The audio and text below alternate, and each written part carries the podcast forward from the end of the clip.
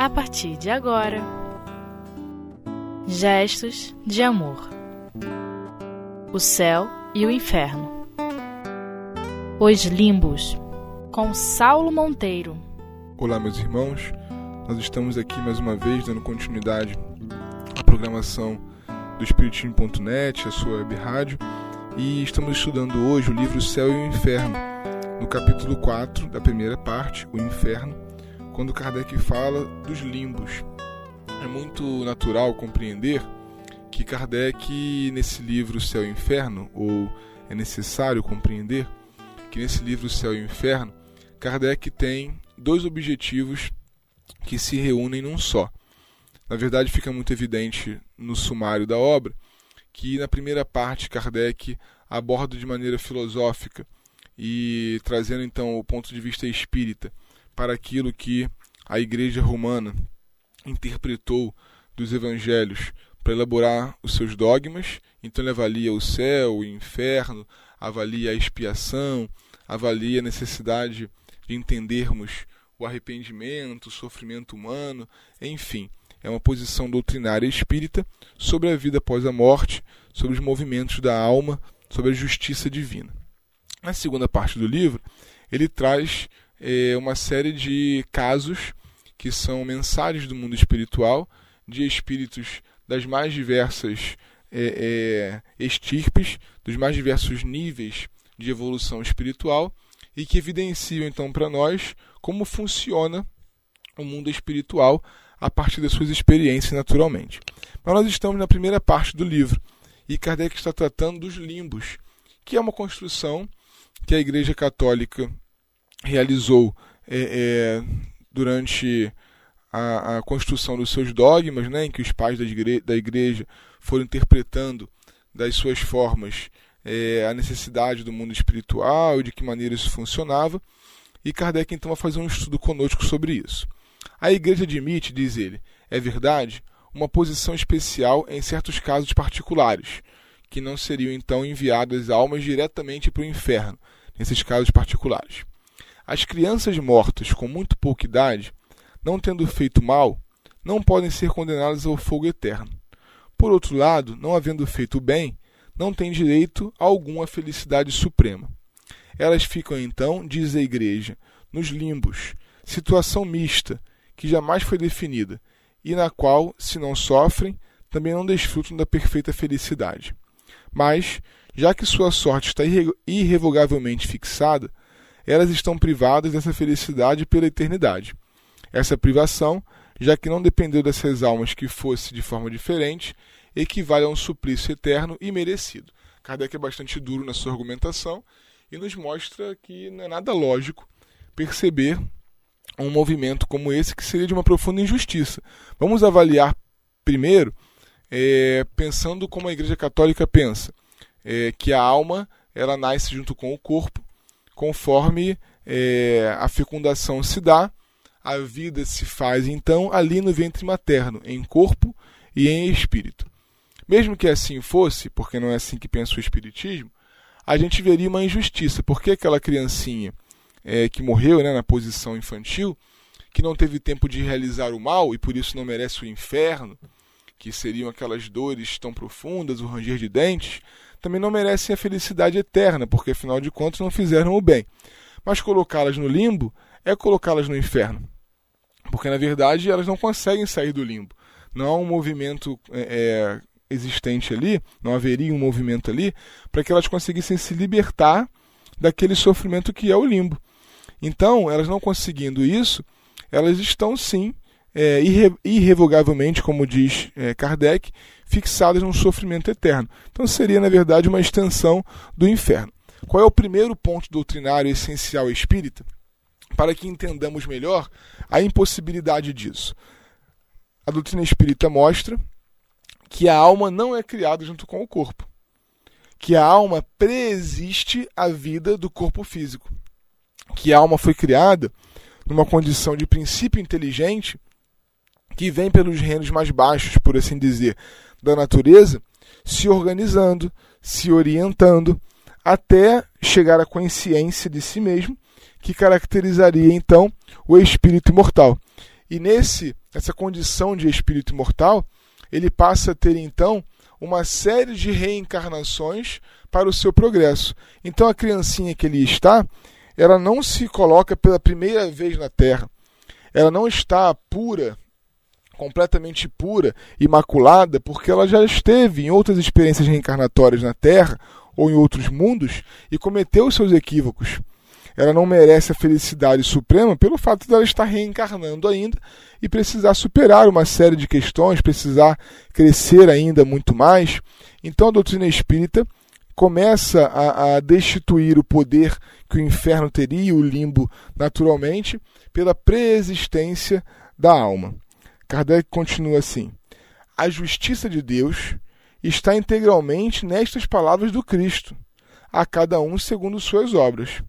Mas é preciso entender essas palavras, é preciso entender essas palavras. São as obras, boas ou mais, que se realizam livremente, voluntariamente, as únicas das quais se fica sujeito à responsabilidade, o que não é o caso da criança, nem do selvagem, nem daquele de quem não dependeu ser esclarecido. Então, as obras que as crianças realizam, elas não estão ainda na avaliação disso que, que Jesus falou, a cada um segundo as suas obras, porque elas não estão conscientemente agindo sobre o mundo. Pois bem, com a doutrina espírita, ela consegue é, é, resolver essa questão. Nós vamos entender que a criança desencarnada, o espírito desencarnante, na posição da infância material, ela, ele não vai ser levado ao mundo espiritual numa condição de desproteção, numa condição é, é, é, de abandono. Na verdade, aquele espírito ali é um espírito maduro já, um espírito com outras experiências que esteve na posição da infância, mas que rapidamente, quando chega ao mundo espiritual, é acolhido, né, é, é protegido, é amparado, porque a sua mente, a sua condição mental, ela está muito jungida ainda àquela posição em que ela estava no corpo físico, que é a posição da encarnação. Quando o espírito desencarna na infância, diz a doutrina espírita, ele não consegue se liberar de uma hora para outra daquela condição infantil. Então pede à justiça de Deus que ele seja acolhido imediatamente, quase, para que possa então se refazer, se reperceber e conseguir voltar com a sua mente àquela condição, digamos assim, de adulto espiritual. Então, é por isso mesmo, nós não observamos com frequência, e, e é bom que seja assim, para avaliarmos a mediunidade de maneira bastante clara, a comunicação de crianças nas mesas de desobsessão, porque em geral as crianças não ficam é, abandonadas à própria sorte, porque não pode ser aplicado a ela, como Kardec está falando aqui, a máxima, cada um segundo as suas obras, porque não é de maneira consciente que elas estão realizando aquelas obras ali. Então é preciso avaliar, é, pelo conceito espírita, que as crianças elas não estão abandonadas à sua própria sorte, elas não ficam nenhum tipo de inferno, nenhum tipo de céu, até porque eles não existem.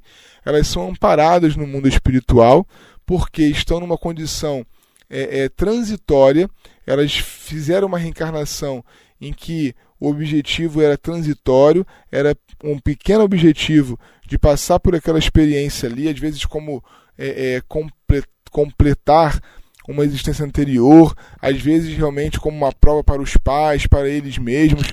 Não podemos sondar esses desígnios com propriedade, mas o fato é que aquela criança que sai com a mente aturdida ainda pela condição infantil, que é violenta, que a sobrecarrega, ela não vai ser levada por Deus a sofrer as suas consequências, mesmo pensando em reencarnações anteriores. Ela não vai voltar de repente à condição da reencarnação anterior àquela da infância e ser cobrada disso, ser punida por isso. Não existe isso na lei de Deus. Deus é soberanamente justo e bom, e ele nos dá oportunidades renovadas de crescermos, de aprendermos, de nos comportarmos melhores e de sermos felizes. Então vamos entendendo aqui que os limbos seriam uma grande injustiça, e é por isso que eles não existem.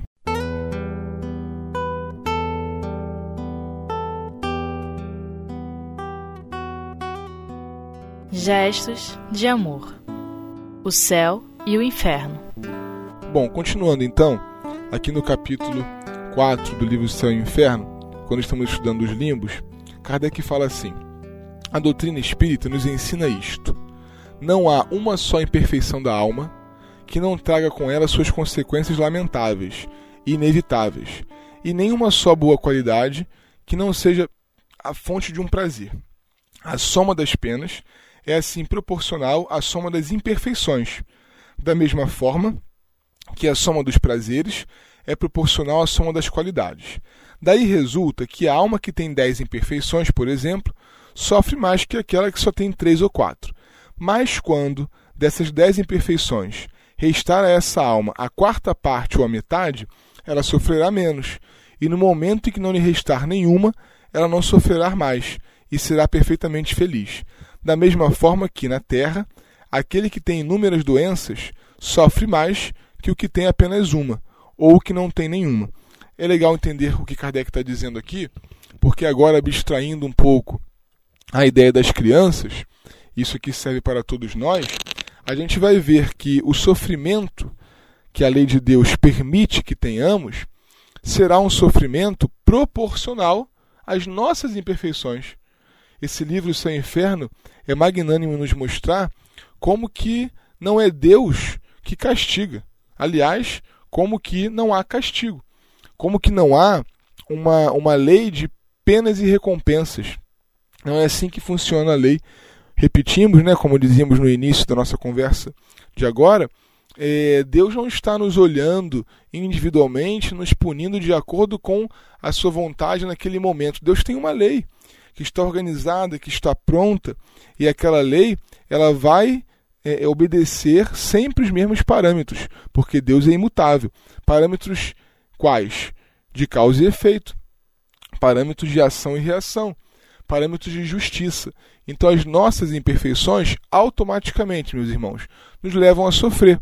Por exemplo, vamos avaliar é, é, de maneira bastante simplista que a ignorância material nos faz sofrer. Uma criatura, por exemplo, que está num ambiente em que ela não compreende o que está sendo dito, por exemplo, se nós estivéssemos é, junto a criaturas que falam uma outra língua que nós não dominamos, todos ali falando aquela língua e nós não compreendemos nada. Isso é um motivo de sofrimento, uma imperfeição, ou seja, a ignorância daquela língua sendo entendida como imperfeição nesse momento, vai nos fazer sofrer. Sofrer o quê? Sofrer as consequências de não conseguir compreender. Alguém fala conosco, nós não podemos responder, nós nem compreendemos o que o outro disse, isso faz sofrer. E aí Kardec diz: quem tivesse dez imperfeições que se acumulem, sofreria mais do que aqueles que tiverem três ou quatro. Mas os que têm dez imperfeições, conforme vão é, é, se aperfeiçoando e deixando de lado duas, três, passam a sofrer um pouco menos do que sofriam antes. Então Deus não trabalha com penas e recompensas. Deus preparou uma lei que é única, que é imutável, que é boa, que é justa, e esse Deus permite que, pela liberdade, o homem vá fazendo os seus caminhos dentro dos limites dessa lei. Nós não estamos aqui querendo dizer que a responsabilidade de todo e qualquer sofrimento é nosso, mas estamos dizendo com todas as palavras que não há injustiças, que todo e qualquer sofrimento, como diz a própria lei é, é do nosso Pai, não é à toa, que as cruzes que nos aparecem nós podemos e conseguimos carregar. É claro que precisamos fazer isso auxili auxiliados por aqueles que amamos, precisamos fazer isso em família, em sociedade, mas nós somos capazes de fazer. Kardec continua. Pela mesma razão, a alma que possui dez qualidades tem mais prazeres que a que tem menos. A consequência dessa doutrina é que existem tantos graus no estado feliz ou infeliz das almas após a morte, quantas forem as qualidades boas ou mais que elas possuam. Isso é muito importante porque às vezes, mesmo nós que estamos estudando o livro dos Espíritos e toda a codificação, nos enganamos um pouco com o conceito de Kardec da escala espírita. Lá no livro dos Espíritos, Kardec trabalha a escala espírita. Ele faz questão de dizer que aquela escala seria muito mais didática do que concreta. Não é verdade que os espíritos se separam no mundo espiritual é, é, por algumas poucas classes. Kardec diz aqui: há tantos graus, há tantos níveis é, é espirituais quanto qualidades, né, virtudes ou vícios, porque cada um de nós tem dentro de si uma determinada cota de qualidades envolvidas, consolidadas, e uma cota de vícios ainda renitentes. Então a gente precisa entender que não há na lei de Deus uma classificação geral em que nós somos colocados em perfis e tratados coletivamente. Deus nos trata individualmente. E uma doutrina que se soma a esse entendimento aqui é a dos anjos guardiães. Já pensamos nisto? Nós somos a missão de alguém. Há um espírito superior que não está mais no nível de reencarnar no mundo em que estamos, que já vê de cima, que tem a clareza das nossas necessidades muito mais do que nós próprios, e esse espírito está todo o tempo ao nosso lado. Queiramos ou não, esse espírito nos acompanha diuturnamente. E nós somos dele o alvo especial, o alvo específico recebendo essa proteção, que é pensada, organizada por Deus, nós estamos então entendendo, avaliando que Deus nos trata individualmente. A sua lei foi pensada e nós não conseguimos fugir das responsabilidades dela. Mas pela misericórdia de Deus, a maneira como os nossos comportamentos, maus ou bons, serão tratados, ainda será de avaliação individual. Ainda será de avaliação particular, porque Deus é o nosso Pai. Deus não é só o Criador, Deus não é só a inteligência suprema, Deus não é só a causalidade de tudo. Deus é Pai. Deus é aquele que nos ama mais do que a tudo, mais do que todos podem nos amar. Então, esse que tanto nos ama, reserva para nós as particularidades das quais precisamos. Kardec continua: sendo permitido a todas as almas adquirirem o que lhes falta e se desfazerem daquilo que tem de mal, segundo seus esforços e sua vontade, daí resulta ainda que o futuro não está fechado para nenhuma criatura. Deus não repudia nenhum dos seus filhos. Eles recebem seu seio à medida que eles atingem a perfeição, deixando assim a cada um o mérito de suas obras, Olha que interessante, né? Deus não repudia nenhum dos seus filhos. Kardec faz questão de colocar nesse livro Céu e Inferno, logo na folha de rosto, uma passagem de Ezequiel, no capítulo 33, versículo 11, lá no Velho Testamento. Eu juro por mim mesmo, disse o Senhor Deus, que não quero a morte do ímpio, mas que o ímpio se converta que ele deixe seu mau caminho e que viva. Olha que belo isso e que justo. Deus não quer o fim daquele que poderíamos chamar o ímpio. Deus não concorda com o mal que nós mesmos criamos, mas Deus que é bom, perdoa, quer a felicidade, quer a conversão, quer o arrependimento do mal. Nós que muitas vezes podemos nos encaixar nesse perfil daquele que ainda prefere o prazer imediato, a indiferença, portanto, diríamos o mal, nós somos perdoados quase que automaticamente por Deus. Deus que compreende o nosso tempo, o nosso momento, nos perdoa automaticamente. Nós podemos continuar é, é, avaliando é, com muita tranquilidade que os nossos movimentos, as nossas oportunidades precisam ser aproveitadas porque nós queremos ser felizes e não para cumprir é, é, é, uma obrigatoriedade qualquer da lei. Nós precisamos cumprir aquilo que é a nossa felicidade, aquilo que é a nossa construção mental, aquilo que é o nosso bem, o nosso belo. Isso é o objetivo da lei de Deus, que nós sejamos felizes. E para encerrar, Kardec diz assim: a natureza das penas é o objeto de um capítulo especial. Aliás, ele resulta dos numerosos exemplos citados na segunda parte do livro. E é aquilo que nós falávamos, né? O céu e o inferno, ele vai guardar para cada um de nós na segunda parte do livro uma série de exemplos que nos mostra que as penas elas estão de acordo com as consequências que nós mesmos realizamos é, é, a partir das causas né, que perpetramos no nosso dia a dia. Então, que possamos estudar um pouco mais a doutrina espírita, o céu e o inferno, e perceber que Deus é bom, que Deus não quer a morte do ímpio, mas só que ele se converta.